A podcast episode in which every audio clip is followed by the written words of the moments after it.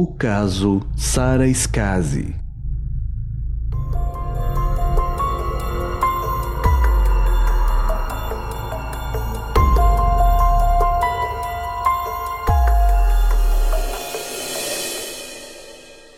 Sara Skazi era uma garota que em 2010 tinha 15 anos. Era tímida e reservada. Vivia com sua mãe Conchita em Avetrana, uma pequena cidade no litoral sudeste da Itália, onde a maioria dos moradores se conhecia, um local onde tudo era tranquilo e seguro, onde as pessoas viviam vidas pacatas. Sara tinha poucos amigos e chegou a sofrer bullying na escola por ser considerada magra demais e ter cabelos loiros encaracolados. Assim, era apelidada de Cabra. Passava bastante tempo escrevendo em seu diário mas a maior parte do dia ela ficava na casa de sua tia Cosima, no mesmo bairro, onde gostava muito de conversar com sua prima Sabrina, uma moça de 21 anos que Sara via como uma irmã mais velha, ou supostamente um modelo ou referência de como ser uma mulher.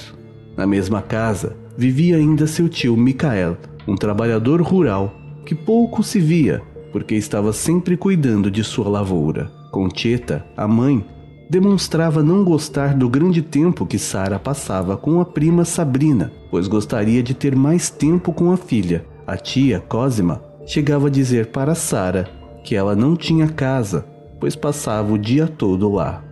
A relação entre Sara e Sabrina era tão frequente que elas chegavam a ter algumas discussões, como acontecem entre irmãs mais novas com irmãs mais velhas, e logo depois já estavam rindo juntas mais uma vez. Em 26 de agosto daquele ano, Sabrina, uma amiga chamada Mariângela e Sara haviam programado um passeio à praia. Naquela tarde, Sara deixou sua casa às duas e meia da tarde, se despediu de sua mãe e andaria cerca de 600 metros até a casa de Sabrina. Porém, em algum momento do caminho, Sara desapareceu.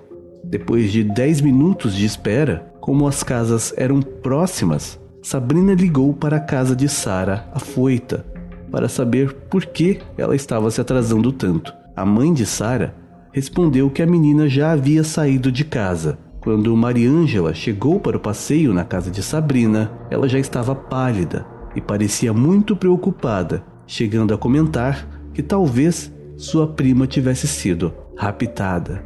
Meia hora depois, Sara ainda não havia aparecido e Concheta, a mãe, já estava desesperada, pois o celular da filha estava desligado. A polícia foi acionada e, como não era nada comum alguém desaparecer naquela cidade, uma busca logo começou. Na vizinhança, ninguém tinha nenhuma informação sobre o paradeiro de Sara. Investigando em seus pertences, a polícia descobriu algumas informações que acabaram por sugerir linhas de investigação. Na internet, Sara mantinha alguns perfis falsos, sempre com idade superior aos seus 15 anos. Nessas contas, ela se relacionava por chat, sempre com homens mais velhos, incluindo algumas conversas com certo teor de romance, o que deu a entender que a menina poderia ter marcado algum encontro com um desses homens e algo aconteceu, ou até mesmo algum deles poderia ter descoberto onde ela morava e ter raptado-a. Havia também a possibilidade de Sara ter saído com algum desses homens espontaneamente, mas sem avisar a sua família, já que ela sempre expressou o desejo de sair daquela pequena cidade e morar em Roma ou Milão, que era inclusive onde o seu pai e irmão viviam. Durante todos os dias daquela semana, as buscas continuaram incessantemente. Muitos voluntários ajudavam a polícia, chocados com um crime que era quase que impensado acontecer na região.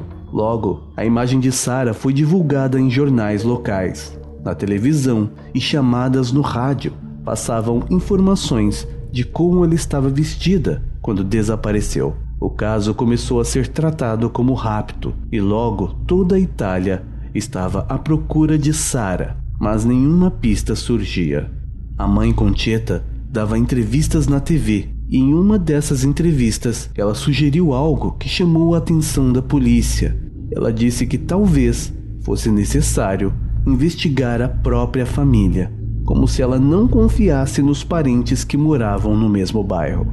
A partir daí, a história tomaria um novo rumo. Coincidentemente, dias depois, finalmente uma pista foi encontrada. O tio de Sara, Mikael, encontrou no meio do mato, ao redor de suas terras, o celular da menina, sem o chip da operadora e com parte dele queimado.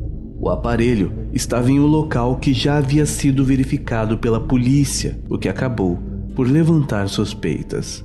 O tio Mikael foi levado pela polícia para interrogatório e, após uma sessão de nove horas de muitas perguntas e sob pressão policial, ele confessou ter matado sua sobrinha, Sara Skazi.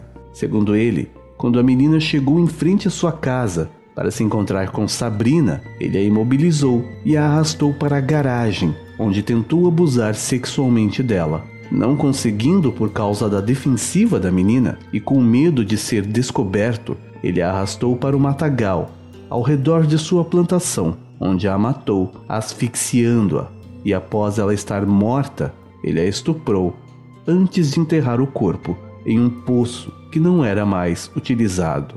Após contar toda esta história, ele levou a polícia até o local onde estava o corpo. No momento de sua confissão, Concheta a mãe de Sara dava uma entrevista ao vivo na televisão e, em meio a centenas de telespectadores em rede nacional, ela ficou sabendo que haviam encontrado o corpo de sua filha. A tia e prima de Sara se disseram chocadas com o fato de Michael ter cometido tal crime e disseram nunca ser capazes de sequer imaginar que ele seria capaz disso. Todos que conheciam o homem também ficaram surpresos com a confissão, já que o trabalhador rural, homem simples, que sorria para todos que cumprimentava, sempre pareceu ter um bom coração. O mistério parecia enfim solucionado, mas na verdade o caso não havia terminado. Durante a autópsia de Sara, descobriu-se que ela havia realmente sido asfixiada, porém não haviam sinais de abuso sexual e a polícia não conseguia entender o porquê Michael inventaria que havia cometido necrofilia. A restituição dos acontecimentos seria então feita, e nesse momento, alguns fatos eram contados de forma diferentes por Michael a cada vez que a reconstituição era feita.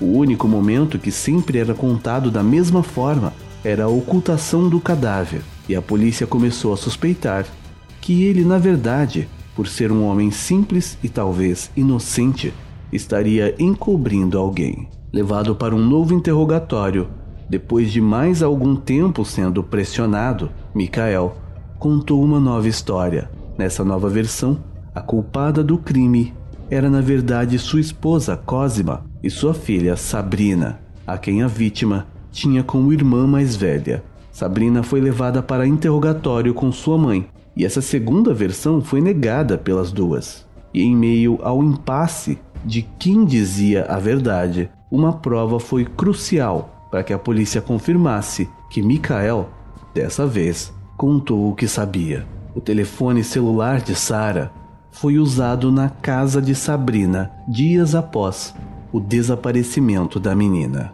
Após um novo interrogatório, descobriu-se que as brigas entre as meninas, que pareciam coisa de irmãs, ficaram mais frequentes quando um rapaz mais velho se aproximou de Sabrina, Ivano, de 27 anos, em quem Sabrina estava interessada e eles sempre se encontravam. Como Sara andava com Sabrina, Ivano também a tratava muito bem, era gentil e carinhoso com as duas, mas, mesmo que ele não demonstrasse ter segundas intenções com a menina de 15 anos, Sabrina ficou obsessiva e com ciúmes extremo, pois sabia que Sara tinha interesse em homens mais velhos. De fato, no diário de Sara, ela escreveu sobre estar confusa com seus sentimentos em relação a Ivano. Em uma discussão sobre Ivano, Sabrina acidentalmente teria matado Sara asfixiada. Cosima viu tudo e não impediu a filha de agredir a adolescente. Após as duas constatarem que Sara estava morta, elas convenceram Mikael a esconder o corpo da sobrinha e assumir a culpa do assassinato para que elas não fossem presas. Após muitas audiências e acareações, em 2013 o júri condenou Sabrina e sua mãe Cosma à prisão perpétua pelo assassinato de Sara Skazi. O tio Mikael foi condenado a oito anos de prisão por ocultação de cadáver.